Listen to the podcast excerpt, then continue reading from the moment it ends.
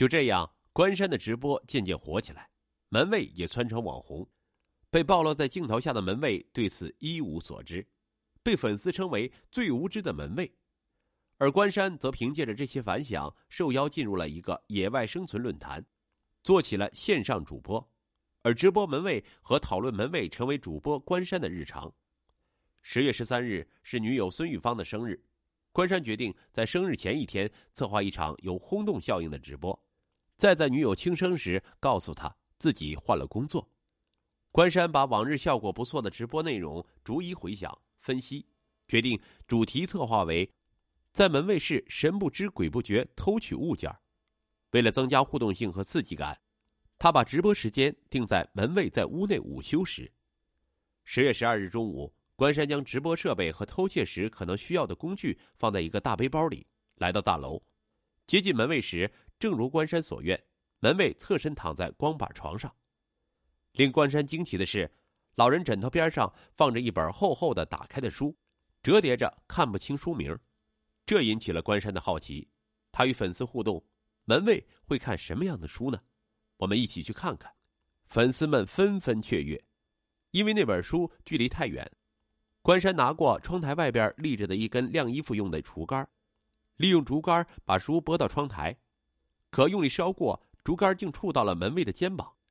门卫不耐烦的挥了挥手，关山急忙抬高竹竿，静静的收回竹竿，直到门卫又睡下，才第二次把竹竿伸过去。可书好不容易挪动了几厘米。门卫的手机突然响了，关山再次迅速收回竹竿。被电话吵醒的门卫索性坐起身来看电视。关山感觉计划要泡汤，粉丝们却觉得不过瘾，一定要把书弄到手。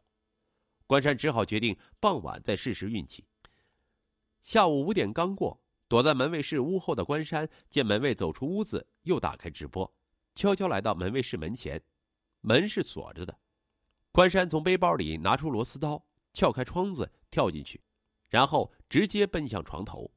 可是门卫的床头只有一个眼镜盒，根本不见书的踪影。关山觉得奇怪，正犹豫之时，窗外突然传来脚步声。透过窗玻璃，门卫的身影已经走到门口，而且传来钥匙开门的声音。关山赶紧推窗逃脱。这惊险的一幕如猫抓老鼠般惊心动魄。引得粉丝阵阵欢呼打赏。贼哪有空手而归的？见状，关山决定告诉粉丝，改变计划，偷门卫室里的躺椅，以报答粉丝。晚上大约八点左右，门卫熄灯休息，关山悄悄绕到厨房的窗前，准备开窗进屋。哪知他刚刚撬开窗子的一瞬间，门卫竟从床上爬起来，一把抓住关山的衣领：“你想干什么？”门卫冷冷的问。关山忙堆笑说：“ 大爷，我就想找点吃的。”门卫问：“找吃的要撬窗子，还背这么大一个包？我早就觉得这楼里有贼了，今天终于抓到你了。”说着，门卫一边拿手机准备报警，一边拉住关山不让走。关山赶紧停掉直播想溜，却被门卫抓得死死的。拉扯过程中，门卫给了关山一拳，将他打趴在地。而此时，大门外响起停车的声音。关山担心是门卫的叫喊引来了路人，情急之下拿出螺丝刀朝门卫猛扎数下，直到门卫倒在血泊中没有了声响。冷静下来后，关山决定逃跑。他将门卫的尸体移到门卫房后的建筑垃圾里，然后将留在楼里的物品收拾妥当，逃回出租屋。但他又想起自己留在楼里还有用过的方便面和杯子。连忙半夜又来到大楼，将这些东西焚烧后再离开。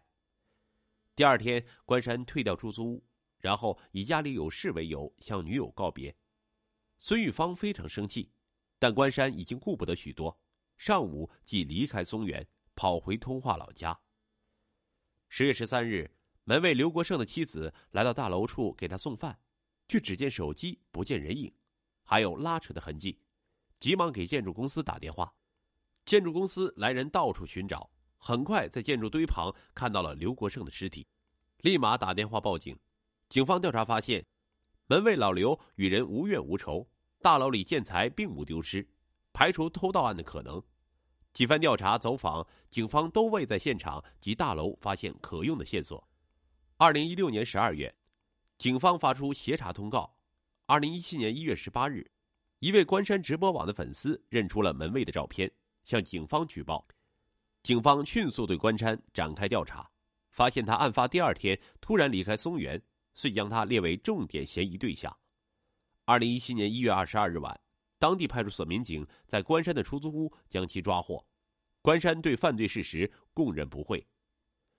网红经济时代，网络主播们为了吸粉和获得打赏，突破底线的事件频频发生。